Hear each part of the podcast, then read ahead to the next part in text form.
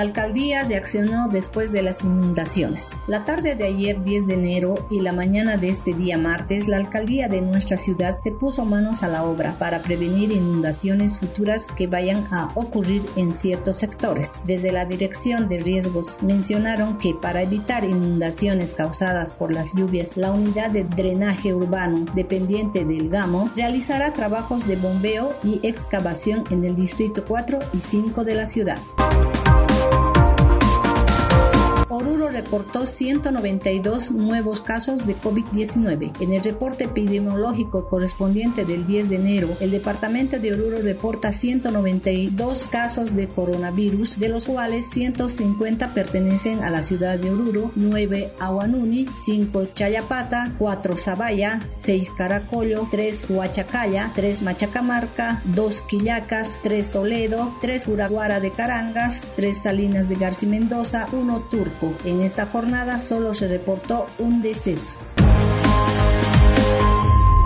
El reciclaje, un tema que se va poniendo recién de moda en Oruro. Desde la empresa municipal de aseo Oruro, en acción conjunta al proyecto de gestión integral de residuos sólidos y planta de tratamiento, se lleva adelante la socialización del modo de reciclaje de basura. Esto con miras a que la población orureña tenga conocimiento de un adecuado manejo de los residuos sólidos. Pero esta tarea ya se va realizando en otros departamentos de Bolivia, tal en el caso de Cochabamba, Sucre y Santa Cruz, por lo cual la gente está tomando conciencia de manera indirecta de no botar la basura en la calle. Sin duda que para la ciudad de Oruro ya hacía falta un proyecto para tratar los residuos sólidos, ya que la mayor parte del tiempo siempre se ha visto basura por muchas inmediaciones de las calles céntricas de la ciudad y ni qué decir del área periurbana de Oruro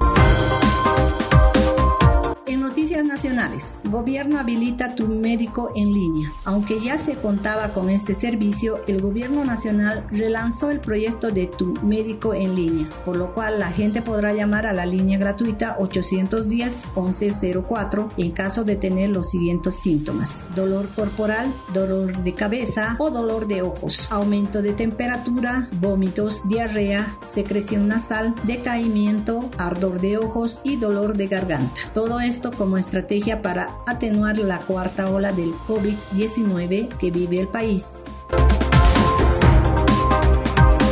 Presidente de Diputados duda de que la gestión escolar se inicie de manera presencial.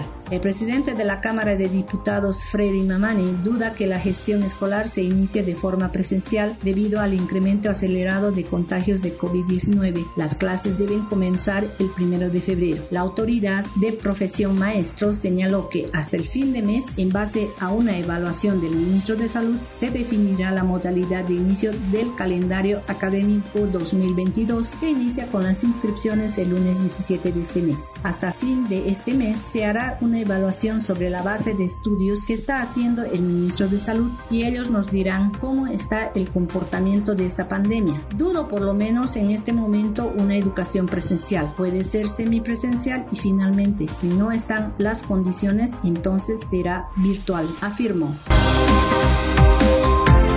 Estas han sido las cinco noticias del día.